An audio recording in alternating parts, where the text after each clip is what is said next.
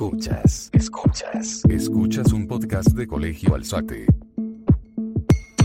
Hola, mi nombre es Beatriz Olvera y estoy en primer grado de secundaria.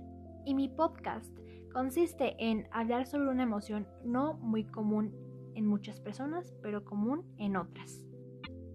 Se trata de una palabra francesa que se utiliza para indicar esa extraña excitación que experimentamos con la idea de destruir algo. Se refiere a ese impulso que nos recorre cuando tenemos algún objeto frágil en nuestras manos y nos asalta la idea de tirarlo al suelo y romperlo. Un ejemplo de alguna persona que manifiesta esta emoción es que cuando esa persona trae algún cristal, un florero de vidrio o un vaso de vidrio, le asalta la idea de tirarlo al suelo y que se rompa. Y dime, ¿tú has experimentado esa emoción? Links.